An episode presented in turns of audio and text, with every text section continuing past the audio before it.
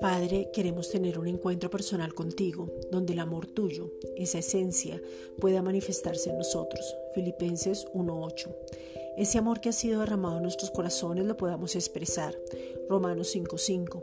Y de la misma manera que fuimos atraídos por ti con cuerdas de amor, Oseas 11.4, que podamos manifestar a otros lo que tú nos has dado, Primera de Juan 4.16, que dejemos de mirarnos a nosotros mismos y sea tu amor quien nos da la capacidad para saber cómo actuar.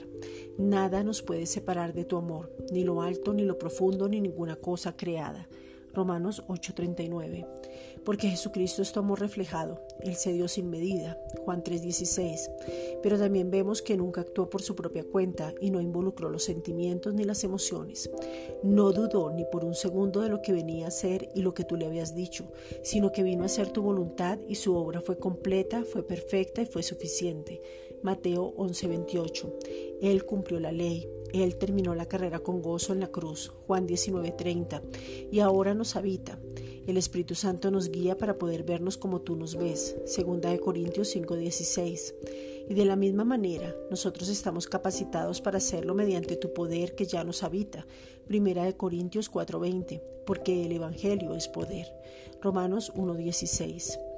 Padre, te pedimos en el nombre de Jesucristo que tu paz gobierne nuestros corazones. Colosenses 3:15.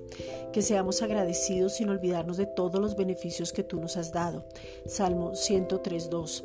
Que sea este el tiempo en que la palabra de Cristo more en abundancia en nosotros, que nos enseñe, exhorte, o sea, nos anime en toda sabiduría. Colosenses 3:16. Gracias, Padre.